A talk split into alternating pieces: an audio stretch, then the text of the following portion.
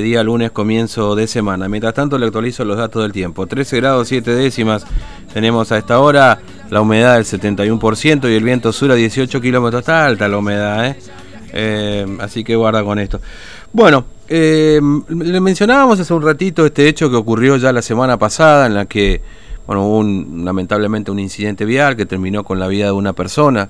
Estamos hablando de este camionero chileno Sergio Lira Valladares, que en una maniobra que, bueno, seguramente determinará la justicia después finalmente qué fue lo que ocurrió, terminó cayendo a las aguas eh, del río Bermejo desde el puente que une Chaco con, con Formosa, ¿no?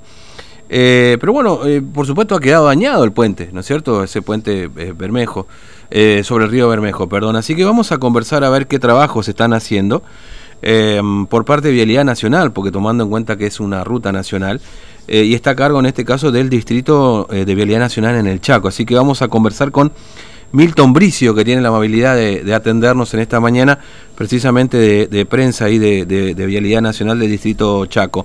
Eh, Bricio, ¿cómo le va? Buen día, Fernando lo saluda aquí en Formosa, ¿cómo están ustedes? Buen día, Fernando, muy bien, muchas gracias, un placer escucharlo a usted y bueno, a toda la audiencia de, toda la provincia de Formosa. Bueno, gracias por atendernos.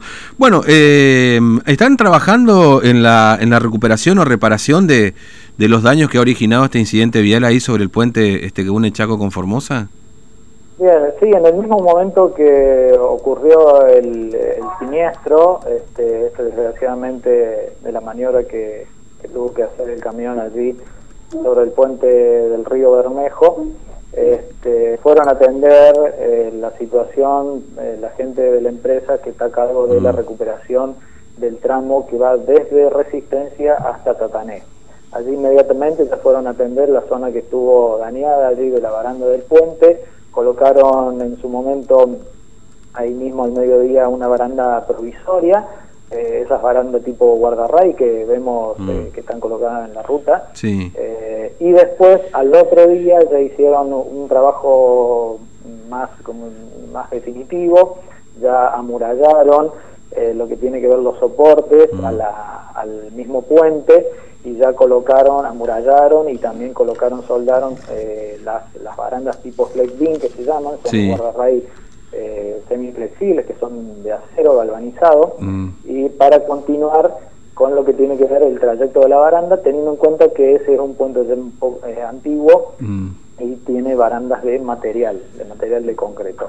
Así que para suplantar esas barandas de concreto colocaron esas barandas de, de acero galvanizado, flex beam, que se les llama, para suplantar a las que estaban anteriormente, así que inmediatamente al otro día de ocurrido el siniestro mm. ya estaba solucionado el, el tema de la protección allí del puente. Claro, sí, tomando en cuenta que además es un puente que tiene, bueno, en situación normal, por supuesto, no en esta pandemia, este, porque estamos con la frontera cerrada, etcétera, tiene un tránsito peatonal, digamos, ¿no? Es bastante común que haya tránsito peatonal sobre ese sobre ese puente también, digamos, ¿no? Sí, convengamos que es justamente la conexión entre Eva Perón y Mancilla, así que justamente el paso de un lado al otro eh, de los eh, de los peatones, de los ciudadanos de un pueblo hacia el otro es, eh, corriente. Bueno, más allá de que justamente en estos momentos está complicado por la situación de la pandemia, pero en general sucede esto. Al igual, justamente no solo del peatonal, sino también del tránsito en general teniendo en cuenta una ruta internacional y tiene conexión con Asunción del Paraguay. Claro, y con Formosa, por supuesto. Mm. Ahora, le pregunto, digo, ahí, ahí, obviamente que si va un camión así como que ocurrió finalmente el fin de, eh, perdón, la semana pasada, eh, lógicamente la, la, resistencia que puede ofrecer una, este, una defensa de esta naturaleza, como usted lo menciona, eh, este, tipo de, acero este, galvanizado o bien Em, la estructura de material que tenía ese puente, ya un puente viejo, es difícil que pueda resistir, digamos, un embate de esta naturaleza, pero ya hay, hay algún, hay algún, este, no sé, estudio o en todo caso, este, em, análisis de cuánto es la resistencia que puede ofrecer este tipo de, de protecciones en un puente como este, digamos. Bueno, teniendo en cuenta que siempre eh, las velocidades de transitabilidad en un puente, e, y en este caso más que todo un puente que conecta entre dos poblaciones, tiene que ser menor a 60 kilómetros por hora, mm. también hay que tener en cuenta el tipo de vehículo que pasa.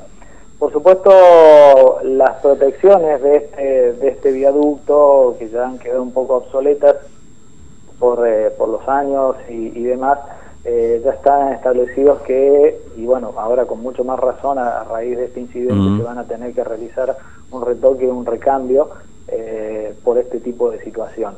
Pero en general este, sí se calcula y más que todo teniendo en cuenta que eh, en este tipo de, puentes el, el, paso peatonal es, pequeño, es angosto, así que generalmente en su momento cuando se construyó el puente no se tuvo en cuenta esta situación y, bueno, eh, también se, se, en realidad se dieron un montón de circunstancias, ya que eh, lo que se dice que los controles eh, que se realizaron no debían hacerlo arriba del puente, la señalización correspondiente tiene que estar eh, previamente colocada, señalizado de manera progresiva, eh, que va a haber un control, pero en realidad este, las, las barandas de este, de este puente han quedado obsoletas y por supuesto van a, van a hacer un cambio, un recambio integral de todo lo que tiene que ver la protección del puente con respecto al tránsito y mm. con respecto al, a la circulación peatonal. Claro, esto, esto imagino que será, no sé, una vez ya normalizada la situación, digamos, ¿no? Es decir, cuando ya se pueda trabajar o hay a corto plazo, digamos, algún tiempo ya para este recambio de, de esta infraestructura ahí sobre el puente.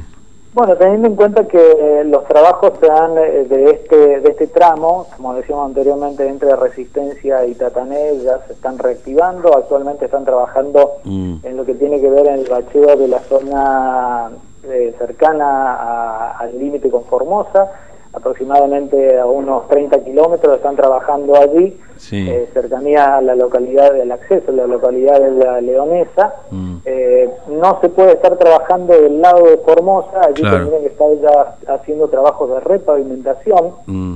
porque justamente están todavía eh, solicitando los permisos para que puedan acceder la empresa a realizar los, los trabajos de repavimentación pero en su momento todo lo que tiene que ver con lo complementario, ya sea iluminación, señalamiento, y en este caso protección de, barandas de puente y recambio en general de los guardarrails, también se hace conforme vaya avanzando mm, la obra. Así que en su momento cuando llegue lo que tiene que ver con los trabajos de, bacheo y repavimentación y también la zona de ensanche, porque se está haciendo un, ensanche de la ruta, en ese tramo de la, de la Ruta Nacional 11, también se va a atender lo que tiene que ver con la seguridad.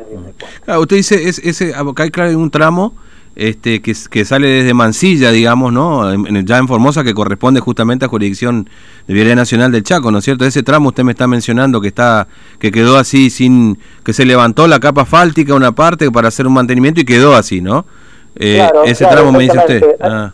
Hay, que sí, este, aproximadamente hace un año y medio que, que la obra se paró este, por cuestiones económicas, mm. eh, estaban trabajando del lado del lado de Formosa, allí en cercanías en Mansilla, habían realizado ya lo que era este, lo que se dice un fresado, levantaron parte de la capa asfáltica, hicieron la recuperación con el bacheo y estaban eh, trabajando en la repavimentación, colocándole una nueva capa de cemento asfáltico y bueno, por cuestiones económicas se, demoró la obra y bueno, esperando a que estaba la planificación en realizar los trabajos de la de reactivación en ese tramo de repavimentación, continuar hacia la localidad de Tatanel, lo que es la repavimentación, bueno, justamente por este tema de la pandemia no se pudo no se pudo hacer. Por mm. eso están trabajando del lado chaqueño allí en, en el tramito ese que le dije entre el acceso a la, a la leonesa y el límite y el límite allí con el puente.